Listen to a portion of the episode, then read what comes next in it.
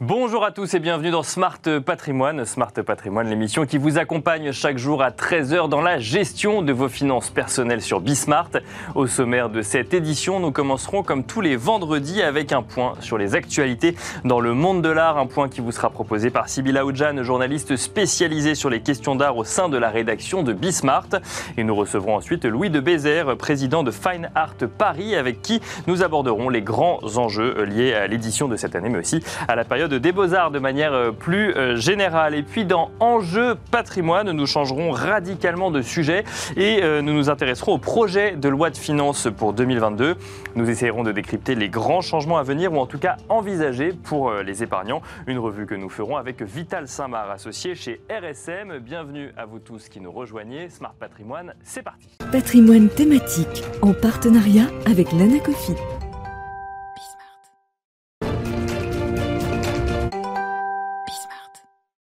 Et un patrimoine thématique consacré donc comme tous les vendredis au monde de l'art. Nous mettons l'art à la une avec Sybille Aoudjan, journaliste spécialisée sur les questions d'art au sein de la rédaction de Bismart. Bonjour Sybille. Bonjour Nicolas. Bienvenue euh, sur ce plateau. Alors bah, qu'est-ce qui s'est passé cette semaine dans le monde de l'art Sybille? Alors Nicolas, si vous rêviez d'acquérir un jour la Joconde, aussi, si vous avez quelques sous de côté, c'est le moment de vous manifester. Il y a une vente arcuriale ce 9 novembre. Ils vendent une Joconde très proche de l'original. Elle a été peinte dans les années 1600, euh, attribuée à l'école de Fontainebleau. Elle a été retrouvée lors d'un inventaire familial et elle est en vente dans le cadre de la vente maître ancien et du 19e siècle. Elle est estimée entre 150 euh, 000 et 200 000 euros. Alors elle est partie à Vienne, à Bruxelles, elle est aujourd'hui à Paris et euh, elle a été peinte en 1600 donc on voit qu'il y a eu très vite une fascination rapide pour Léonard de Vinci et ses œuvres. Bon, 150 000, 200 000 euros, ça reste une somme, mais c'est quand même pas grand-chose par rapport à la valeur inestimable de l'original. Il y a beaucoup de reproductions de la Joconde, euh, civile Il y en a eu plusieurs, tant le tableau est admiré au fur, au fur et à mesure des siècles. Alors cette Joconde est très fidèle à l'original en tous ses motifs. La manière de peindre de Léonard de Vinci est particulièrement bien exécutée. C'est une huile sur panneau de chêne peinte et sûrement qui a été réalisée en face de la vraie Joconde et donc dans son environnement d'époque. Euh, on peut voir en fait les véritables couleurs de la Joconde sans l'aspect jauni dû à son vernis qu'on peut voir aujourd'hui au Louvre. La touche est légèrement moins fine, les manches et le paysage sont un peu plus graphiques. Et ce qui est intéressant, c'est qu'en juin dernier déjà, une Mona Lisa qui appartenait à Raymond Ecking, une réplique du XVIIe siècle et qui a été euh, assez connue parce que elle a été défendue par son propriétaire comme étant la vraie Joconde dans les années 60. En fait, elle a été vendue déjà à 2,9 millions d'euros chez Christie's, alors que son estimation de départ était entre 200 et 300 000 euros. Oui, d'accord. Donc, il faut faire attention entre l'estimation et euh, le prix de vente. Donc, euh, du coup, si j'avais voulu, si j'avais envie d'acheter une Joconde, il va falloir mettre un petit peu plus. Euh, on change radicalement de sujet. Il y a eu un décès cette semaine dans le monde contemporain, de l'art contemporain. Voilà, je voulais vous parler du Brésilien Jader Esbel, qui est mort à 41 ans. Il a été retrouvé chez lui mardi dernier à Sao Paulo. Les décès, de, les causes de son décès ne sont pas officielles. il est en fait une figure de l'art indigène contemporain. Il porte, c'est son art porte sur des questions questions sociales, écologiques et sur les mouvements autochtones. Il est défenseur de ce qu'on appelle l'artivisme. C'est un, pour lui, euh, l'art permet d'aider dans la lutte politique pour les droits, pour les terres, pour la reconnaissance culturelle des autochtones. Euh, il a été une figure phare de la Biennale de Sao Paulo qui a eu lieu. Son parcours est assez impressionnant. Il est issu du peuple Makushi qui est présent au nord du Brésil. Il est autodidacte. Il est géographe de formation pendant deux décennies. Il a été électricien. Il travaillait dans une entreprise publique. Et c'est seulement en 2016 qu'il se consacre totalement à son art. Et cette même année, il reçoit le prix Pipa, l'un des plus grands prix pour l'art contemporain au Brésil. Et deux de ses œuvres ont rejoint les collections du Centre Georges Pompidou dernièrement. Et alors, on parlait déjà des, restitutions la semaine dernière et l'actualité continue euh, cette semaine sur le sujet. Voilà, c'est la ministre de la Culture, Roselyne Bachot, qui euh, propose un projet de loi relatif à la restitution de biens culturels aux héritiers euh, de victimes de persécutions antisémites. Cela concerne 14 œuvres d'art de collection publique. Elles ont été spoliées pendant la, spoliées pendant la Seconde Guerre mondiale ou acquises dans des conditions troubles durant l'occupation. Alors il y a par exemple Rosier sous les arbres de Gustave Klimt, euh, qui va être restituée à Nora Stiasny, qui est euh, la nièce d'un grand collectionneur juif autrichien. Et euh, cette œuvre appartenait jusqu'à présent aux collections du musée d'Orsay.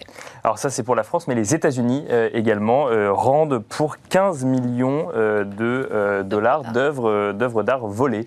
Voilà, ce sont les États-Unis qui rendent à l'Inde 250 œuvres d'art. Ce sont des œuvres antiques asiatique d'une valeur totale de 15 millions de dollars. Il y a notamment une statue de bronze du dieu hindou Shiva dans une pose de danse divine du XIIe siècle. Elle a une valeur de 4 millions de dollars. Elle a été acquise illégalement par euh, le marchand d'art Subhash Kapoor qui a 72 ans. Il était marchand sur la Madison Avenue dans cette galerie qui s'appelle Art of the Past. Il est emprisonné en Inde depuis 2011. Il est poursuivi pour vol, contrebande et trafic de plus de 2500 antiquités sud-asiatiques euh, il a volé ses œuvres dans des sanctuaires de villages où ses œuvres étaient vénérées pendant des siècles. Alors les autorités américaines cherchent aussi à extrader M. Kapor car il est citoyen américain pour qu'il soit jugé sur le sol américain. C'est un des plus importants cas de trafic d'antiquités illicites aux États-Unis. Merci beaucoup Sybille Aoudjan, journaliste spécialisée sur les questions d'art, je le rappelle, au sein de la rédaction de Bismart. On va maintenant parler des beaux-arts. Euh, les beaux-arts, c'est une école à Paris, mais c'est également un courant euh, artistique on en parle avec Louis de Beyzer, président de Fine Art Paris. Bonjour Louis de Beyzer. Bienvenue euh, sur ce plateau. Fine Art Paris ouvre ses portes aujourd'hui, euh, dans quelques heures. Euh, peut-être un mot pour définir ce salon qui fête sa cinquième, son cinquième anniversaire, c'est ça? Oui, tout à fait. C'est un salon donc, qui est assez jeune. Hein. 5 ans, c'est à l'échelle du marché de l'art et de des artistes, c'est très très court. C'est un salon qui a pour but de défendre chaque marchand, sa vision, son goût, euh, les objets qu'il a réussi à accumuler pendant une année, qu'il a regroupés et, euh, qu'il propose au public euh, au cours du salon pendant une semaine. Alors les beaux-arts, on considère que c'est quoi exactement? Alors les, beaux-arts, traditionnellement, c'est le, dessin, la peinture et la sculpture. dans la dans la version, on va dire, anglaise, euh, Fine Arts, c'est une euh, version qui est plus, plus large, euh, qui englobe aussi les arts décoratifs, souvent les antiquités, qui a eu en fait une, une qui englobe beaucoup plus de spécialités que uniquement dessin, peinture, sculpture. Et alors juste pour comprendre, quand on appelle beaux-arts, donc c'est dessin, peinture, sculpture, c'est pas forcément lié à une époque spécifique? Non. Non. Non, non, non, parce que euh, aux Beaux-Arts de Paris, comme, euh, comme vous disiez à l'école, euh, on enseigne aujourd'hui le dessin comme on l'a enseigné à partir du moment où l'académie a été créée au, XVIIe siècle, le dessin. Donc non, ça, ça perdure, c'est les mêmes. sauf qu'aujourd'hui, il y a beaucoup plus de, discipline, de disciplines, de, de, de variétés, on va dire, de supports. qu'à l'époque où le terme beaux-arts a été créé. évidemment, aujourd'hui, il y, a plein de supports qui n'existaient pas à l'époque. Pourquoi est-ce que vous avez euh, créé du coup euh, euh, Fine Arts alors que bah, tout le monde sait qu'il y a aussi la Biennale qui mmh. peut, qui, qui, a une institution quand même depuis une vingtaine d'années. Euh, Alors en fait, nous, on a, on a, un groupe de marchands. On avait euh, euh, créé il y a une trentaine d'années un salon qui s'appelle le Salon du Dessin, mhm. donc qui pour le coup est vraiment un salon d'ultra spécialisation, hein, qui, qui, qui n'expose, où les marchands qui exposent n'exposent que des dessins. Et donc il y a des dessins du 16e jusqu'à des dessins contemporains, puisqu'il n'y a pas de. C'est un salon où il n'y a pas de, temporalité. On expose des, mais il faut que les œuvres soient des œuvres originales sur papier. Voilà, il faut que ce soit des dessins. Et il y a eu ensuite un salon à Paris qui a été monté par d'autres marchands qui sont spécialisés dans le tableau, qui s'appelait Paris Tableau. Euh, et le salon s'est euh, arrêté, mais il y avait une, il y avait quand même un rendez-vous qui commençait à s'installer, et donc on a on a monté avec euh, ces marchands un salon qui est un peu plus large, qui est donc c'est pour ça qu'au début on a, qui, ne traitait que des beaux arts, qui traitait de, la peinture, de la sculpture et du dessin. Et puis petit à petit, bah, le, le marché euh, a commencé à s'intéresser aussi au salon. Euh, le salon euh, marchait bien de son côté. Et donc, on a fait venir petit à petit des marchands de spécialités assez proches. Ça pouvait être des sculptures antiques, ça pouvait être des, enluminures, des livres. et donc, qui se sont petit à petit agrégés autour de, des, des spécialités d'origine. Et qui fait qu'aujourd'hui, effectivement, on a un salon Fine Arts Paris qui qui traite de beaucoup de spécialités, euh, mais avec toujours nous, quand on fait venir un marchand et qu'on euh, le sélectionne hein, pour qu'il mhm. expose au salon, il y a toujours une, euh, une exigence de, à la fois qualité de, des œuvres qui vont être exposées, mais aussi de, de sélectionner un marchand qui, arrive à montrer qu'il a un, goût pour un certain domaine, un certain type d'objet. Une certaine spécialisation, presque Voilà, c'est voilà, des marchands qui peuvent être spécialisés. certains, dans, par exemple, dans l'école belge 1900, dans toute l'école symboliste, d'autres dans dans la, sculpture médiévale. Voilà, c'est parce que ce qui est intéressant, euh, ce que nous on veut en tout cas proposer euh, aux gens qui viennent euh, visiter notre salon, qu'ils soient amateurs ou collectionneurs, hein, c'est qu'ils à chaque fois qu'ils rentrent sur un stand, ils, ils appréhendent d'abord visuellement, puis ensuite en rentrant pièce par pièce, le monde du marchand qui propose ses œuvres. Chaque personne a en fait son propre goût, sa propre vision des choses. Et donc, c'est comme on rentre à chaque fois dans un univers différent. Et alors, un, mot peut-être sur euh, l'édition de cette année. Euh, quelle va être euh, Est-ce qu'il y a des, des, un événement particulier, un thème particulier, des, des galeries que vous, qui seront particulièrement mises en avant? Alors, les galeries sont toutes. Enfin, il n'y en a pas une qui va être spécialement mise en avant parce qu'elles sont. Enfin, on, est tous des exposants. Euh, on est au, même, titre, endroit, bien sûr. au même titre, voilà, c'est le salon. Euh, les, marchands après mettent en avant euh, certaines œuvres sur leur stand hein, en fonction de de leur scénographie ou de leur choix. après, on organise aussi toujours, pendant que le salon a lieu, on organise une série d'événements pour essayer de faire venir à Paris des, des collectionneurs ou des conservateurs de musées étrangers. Cette année, par exemple, on organise deux colloques, euh, un autour de Watteau, dont c'est le tricentenaire du décès euh, cette année. Euh, donc un colloque sur Watteau et son influence dans l'art français du 18e qui a lieu au Petit Palais, avec, Lionel Sauvage, qui est, un collectionneur amoureux de Watteau. Et, un autre colloque sur la sculpture médiévale, justement, le lundi, toujours au Petit Palais. Euh, on organise aussi des visites privées dans les musées, hein, auxquelles euh, si certains de, vos euh, téléspectateurs veulent regarder, ils peuvent aller sur le site, ils voient il y a une visite qui les intéresse, ils peuvent s'inscrire et si elle est encore disponible, ils auront accès à une, visite, à une visite privée. Vous avez donc vous étiez au salon du dessin avant. Est-ce qu'il y a une recette de succès? Parce que c'est quand même un salon vraiment bah, qui a beaucoup de succès. Est-ce qu'il y a mhm. une recette que vous pouvez calquer sur sur Fine Arts qui... Oui, je pense qu'il y a une, enfin une recette, je sais pas, mais en tout cas, il y a une, il y a une volonté de bien faire. Et puis après, c'est aussi euh, ce, qui, ce qui a très bien fonctionné avec le salon du dessin, qui a, permis au, euh, à un salon qui au début était euh, parisien, puis français, européen et maintenant mondial, de progresser et de grandir. C'est le fait que soit organisé par des marchands, pour des marchands, euh, avec une, une ambiance, euh, même si ça peut sembler parfois un peu un peu euh, bizarre, mais il y a vraiment une certaine convivialité entre marchands, même si ils sont, ils sont effectivement confrères, parfois concurrents, mais il y a quand même une, une vraie. Ils ne vendent pas la même chose, puisque c'est le principe de l'unicité de l'œuvre d'art, mais oui. Donc, chacun vend ses, dessins qu'il a choisis. Bien sûr. mais il y a une vraie ambiance de promotion du dessin qui avait lieu au Salon du dessin. Euh, je pense qu'on essaye de, garder cette, euh, cette ambiance, cette. Euh, comment vous allez faire là? Parce que vous parlez souvent d'intimité de, votre salon. Hmm. Comment vous allez faire pour garder ça si vous vous, vous étendez? Là, vous, avez de plus en plus de galeries, vous vous tournez vers d'autres secteurs hmm. d'art. Comment vous pouvez garder cette intimité? Alors c'est vrai qu'on s'agrandit, on s'étend à d'autres secteurs, donc c'est on peut on peut avoir peur de passer euh, d'un côté un peu salon intimiste à un côté euh, foire commerciale, enfin, euh, très très grand salon. on a choisi depuis le début d'avoir une, une scénographie où les stands sont un peu fermés, donc les allées sont peut-être plus longues. Mais à chaque fois que vous rentrez dans un stand, vous rentrez dans une ambiance. Et ça crée, ça, ça, ça, participe un peu de ce côté intimiste qu'on veut garder pour le salon. C'est que chaque, chaque marchand, en fait, il dispose de son espace et il peut l'arranger comme il le veut. Et euh, le fait d'avoir un espace un petit peu, pas, confiné, mais, un petit peu euh, fermé, euh, permet justement de favoriser ces, espaces. Voilà, un peu, exactement, c'est un peu un, esprit boudoir.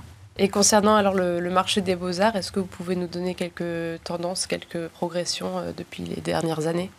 Alors sur les dernières années, alors il faut voir qu'on est quand même plutôt sur un marché qui a été jusqu'en 2020 très très haussier. Hein. c'est un marché où il y a eu et puis, en fait, pendant les, ces deux dernières années, même s'il a été compliqué parce qu'en tant que marchand, on pouvait pas vraiment exposer, on pouvait pas faire de salon, euh, on a quand même euh, eu aussi un marché qui a bénéficié d'un certain afflux de, de liquidités, enfin, d'un point de vue purement euh, financier. Hein. Sur les deux dernières années?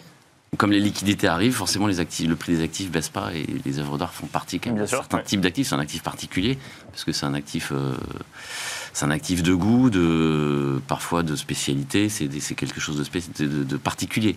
Mais le fait que on dire qu'il n'y ait pas de restriction euh, dans, les volumes financiers en, cours, on fait que le ma- marché s'est, euh, a baissé, mais pas, autant qu'on aurait euh, pu l'imaginer quand on sait que pendant deux ans, on n'a quasiment pas pu exposer. Il y- a des tendances qui ressortent, euh, je ne sais pas, par exemple le dessin qui attirerait plus euh, que la sculpture, ou euh, une période qui marcherait plus qu'une autre, des, des- des modes qui ressortent peut-être. Toujours des modes hein, qui enfin, en fonction du, du goût d'une époque, des, des goûts d'une époque. hein. Euh, en général, effectivement, les artistes qui marchent très bien une époque euh, euh, reflètent plus ou moins le- l'esprit de cette bien sûr. époque. ouais. Si, si- alors moi, mon, mon- mon domaine, c'est le dessin, ma spécialité. Dans le dessin, euh, il y a quelque chose qui, il y a un domaine, il y a- un goût qui a changé.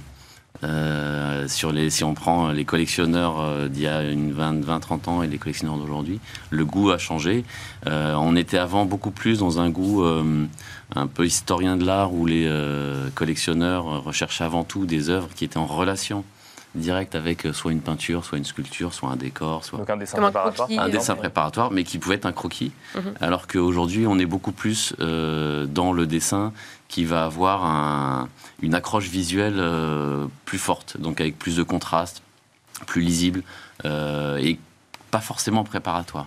Donc Euh, plus abouti peut-être dans son ça, plus abouti. dans, le dessin justement. Avant, ouais, avant, les collectionneurs souvent conservaient leurs dessins dans des cartons. Dans des, euh, donc euh, maintenant, les collectionneurs mettent leurs dessins au mur. D'accord. Donc il y a aussi, ça, ça influence forcément euh, les dessins qu'on va choisir, parce que euh, c'est vrai que l'image forte euh, aujourd'hui est largement privilégiée. Merci beaucoup Louis de Bézère, président de Fine Art Paris. Donc Fine Art Paris qui ouvre ses portes aujourd'hui et jusqu'à Jeudi 11. jusqu'au jeudi 11 novembre. Merci d'être venu en plateau nous parler donc de Fine Art Paris. Merci, Merci également. Sybille Aoudjan, journaliste spécialisée sur les questions d'art au sein de la rédaction de Bismart. Et on se retrouve nous tout de suite dans Enjeu patrimoine.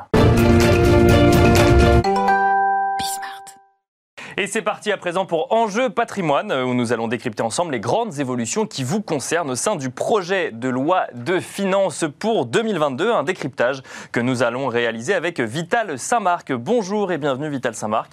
Bonjour. Vous êtes associé chez RSM, expert comptable et commissaire aux comptes, spécialisé en fiscalité, ça tombe bien pour la loi de finances euh, 2022, et également ancien président euh, du club fiscal de l'Ordre des experts comptables de Paris. Alors on va décrypter ensemble ce qui évolue euh, dans, cette, euh, dans ce projet, c'est actuellement à l'état de projet, euh, projet de loi de finances pour 2022. Juste avant, un mot peut-être sur euh, le projet rectificatif de loi de finances pour 2021. Cette fois-ci, il y a des petites évolutions euh, qui, qui, arrivent, et notamment en lien bah, avec la flambée des prix de l'énergie. Ça, on a, difficilement pu passer à côté.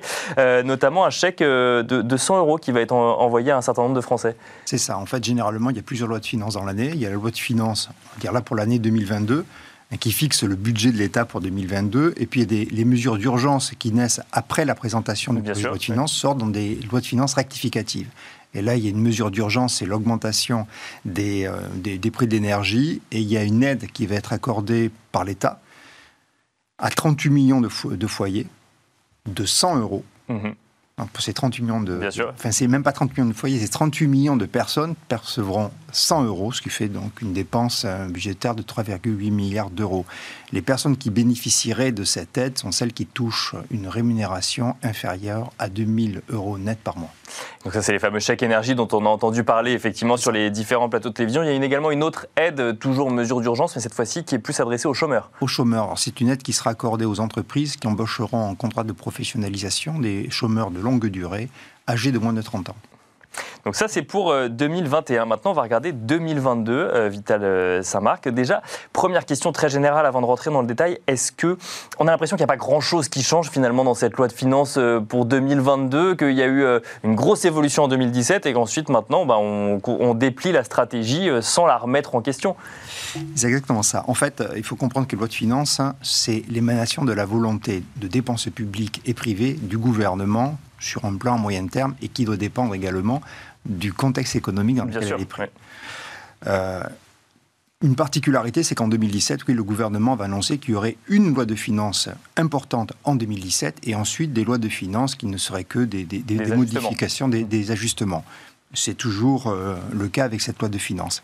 Il faut noter quand même qu'elle s'inscrit dans un contexte économique toujours particulier. C'est bah, un contexte De, de, relance Hein. c'est la poursuite du plan de relance voulu par le gouvernement après la, crise de Covid, mais également dans un contexte d'amélioration des finances publiques, puisque l'année 2021 euh, se terminera avec une croissance de l'ordre de 6%, qui est assez historique bien sûr, qui fait suite à une croissance négative de Bien sûr, oui, il y a un effet de base assez important, mais oui. Mais il y a une augmentation, donc une amélioration des finances publiques. Et puis, il ne faut pas perdre de vue que c'est également une, une loi de finances de fin de quinquennat. Et l'histoire très récente des quinquennats nous montre que ce sont rarement des lois de finances chamboule tout. Oui, c'est rarement dans la dernière loi de finances euh, avant une réélection qu'on fait passer des mesures fiscales, par exemple. Exactement. Euh, vous l'avez dit, c'est un projet de loi de finances de relance. Il y a quoi? Il y a 30 milliards d'euros investis dans 10 objectifs prioritaires et évidemment, en premier lieu, décarbonation et santé. Bon, c'est les deux grands sujets euh, du moment, mais aussi transport. On va un petit peu vers les infrastructures également, également en France. Moi, je notais une chose, bah, vous le disiez, donc il n'y a, a, pas de grands changements fiscaux. Le taux de prélèvement obligatoire ne bouge pas 43,5% du PIB. On reste au même niveau. Alors, euh, déjà, le gouvernement a annoncé en 2017 qu'il y aurait une diminution des impositions des particuliers. Euh, alors, on ne pouvait pas s'attendre à une augmentation du barème de l'imposition sur le revenu. Le barème reste rigoureusement identique à celui de, l'an dernier. Il y a simplement qu'une correction des tranches d'imposition. En lien avec l'inflation. En lien avec l'inflation qui sera de 1,4% cette année mais il y a quand même une baisse de, de, l'imposition, puisque euh, une grande partie, 80% des, des, particuliers ont bénéficié de l'exonération de la taxe d'habitation. Il mmh. reste, ou il restait, 20% des, des, des, familles les plus aisées qui ne bénéficiaient pas de cette diminution de la taxe, exonération de la taxe d'habitation. Pour l'année 2022, ils vont bénéficier d'une réduction de 65% quand même de la taxe d'habitation et d'une exonération totale à partir de l'année suivante. Ah, à partir de 2023, oui, ça c'était 30% en 2021, 65% en 2022 et exonération totale en 2023. C'est la petite baisse des impôts et des prélèvements obligatoires. C'est la petite baisse des impôts, effectivement. Donc effectivement, vous l'avez dit, vous l'avez dit, pas de hausse d'impôt sur le revenu, juste effectivement une, on réactualise. Donc en fait, pour, pour que les gens comprennent bien, c'est que on a des barèmes d'imposition, on augmente de 1,4% le barème en lien avec la hausse du coût du prix de la vie euh, qu'on a pu constater sur l'année 2021. C'est Euh, en revanche, en ce qui concerne le logement, là, il y a des petites évolutions. Euh, il y a euh, le prêt à taux zéro qui est prolongé, où il y a également une, une, évolution sur ma prime rénov. Donc on est toujours finalement dans l'aide à l'accession à l'habitation ou, euh, en, ou en fait ou dans cette idée de, euh, bah, de ce combat du gouvernement contre les passoires énergétiques ou en tout cas de, de, de, gérer au mieux l'énergie du, du, logement. Exactement. Donc en, effet le, taux zéro est prolongé et ma prime rénov c'est celle c'est la subvention qui remplace ce qu'on appelait avant le crédit d'impôt transition euh, énergétique, le CITE, euh, qui a une histoire assez mouvementée. Euh, et cette prive rénov est prorogée jusqu'en 2022 et étendue à un petit peu plus de personnes, puisqu'en fait, entre le CITE et MaPrimeRénov, on a vu une diminution des bénéficiaires qui était très importante, puisque MaPrimeRénov est lié à un montant de revenus perçus par les, les, particuliers, ce qui n'était pas le cas du CITE. Et, là, ça veut dire on élargit... moins de monde, voilà, ça. Moins de, moins de monde qui peut en bénéficier. Donc là, on élargit le nombre de gens qui peuvent en bénéficier. Exactement. Donc euh, ma prime rénov avec euh, plus de personnes qui peuvent en bénéficier, donc normalement plus de travaux de rénovation à venir à partir de 2022, c'est comme ça qu'il faut l'envisager, en tout cas une incitation plus forte du gouvernement. C'est ça. Et euh, le prêt à taux zéro qui est lui prolongé. Alors le prêt à taux zéro, on devait l'arrêter, on devait changer les conditions de, d'octroi du prêt, finalement rien ne change, il est prolongé jusqu'à 2023 lui. Exactement, il est prolongé jusqu'en 2023 de façon identique à ce qui existait auparavant.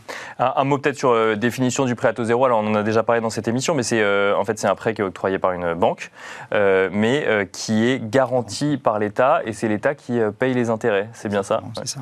Bon, et ensuite, effectivement, il y a toute cette, enfin, il y a un certain nombre de conditions à remplir, que ce soit géographique ou, de revenus. Qu'est-ce que vous, ça, c'est pour ce qui concerne directement le particulier. Qu'est-ce que vous avez vu d'autre, Vital Saint-Marc, dans cette loi de finances, de grandes évolutions peut-être sur les, les entreprises, et la fiscalité des entreprises qui évolue un petit peu également? Alors, On peut quand même rajouter une chose sur les particuliers, c'est Oui.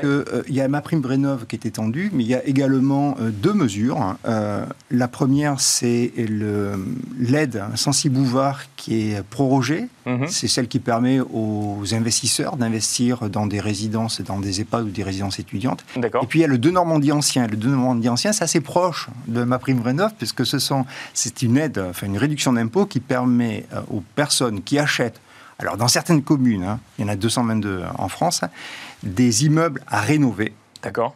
bénéficient d'un d'un crédit d'impôt. Donc ça, c'est prorogé.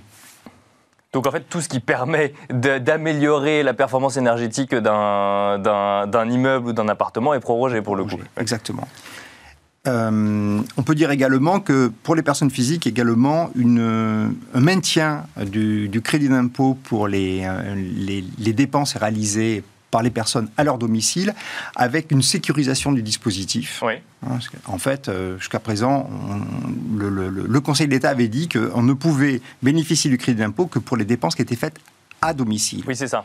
Et maintenant, c'est à domicile ou à l'extérieur, dans la mesure ça. où ça fait partie d'un lot de dépenses dont le centre et le domicile. On peut donner un exemple, c'est quoi? C'est la garde d'enfants euh, qui est à l'extérieur du domicile, mais pour le coup, on considère que c'est quand même rattaché au domicile, donc en fait, on bénéficie du crédit d'impôt dans ce, dans ce genre de situation. Exactement. Ou le sport.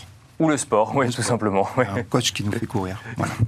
Pour Euh, les entreprises, pour les alors, entreprises, disiez- oui. alors, pour les entreprises, il y a, il y a plusieurs mesures. D'abord, une mesure, euh, on va dire, qui peut paraître anecdotique pour, pour beaucoup, c'est le fait de passer d'un régime dit forfaitaire à un régime de réel d'imposition.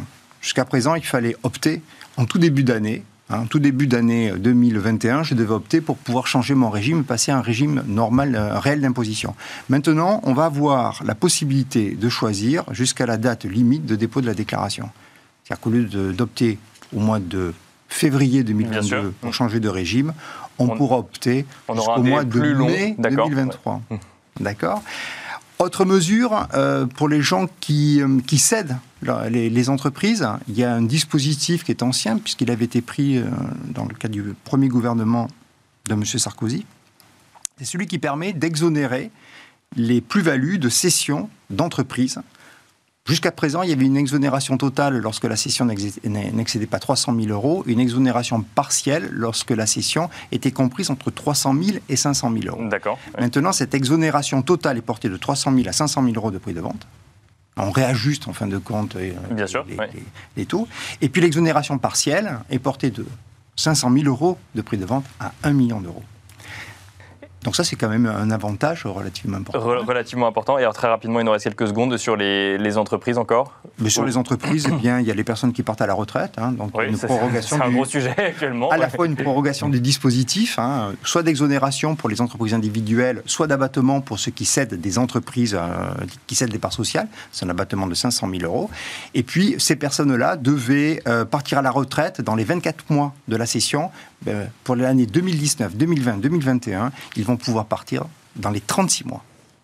Merci beaucoup, euh, Vital Samark, de vous être prêté à l'exercice de venir euh, décrypter les, évolutions à la marge finalement hein, de cette euh, loi de finances euh, 2022. Euh, Mais évolutions quand même, il faut les avoir en tête. Je rappelle que vous êtes associé chez RSM, pardon, expert comptable et commissaire aux comptes spécialisé en fiscalité et ancien président du club fiscal de l'Ordre des experts comptables de Paris. Merci à vous également de nous avoir suivis et je vous donne rendez-vous lundi à partir de 13h sur Bismart.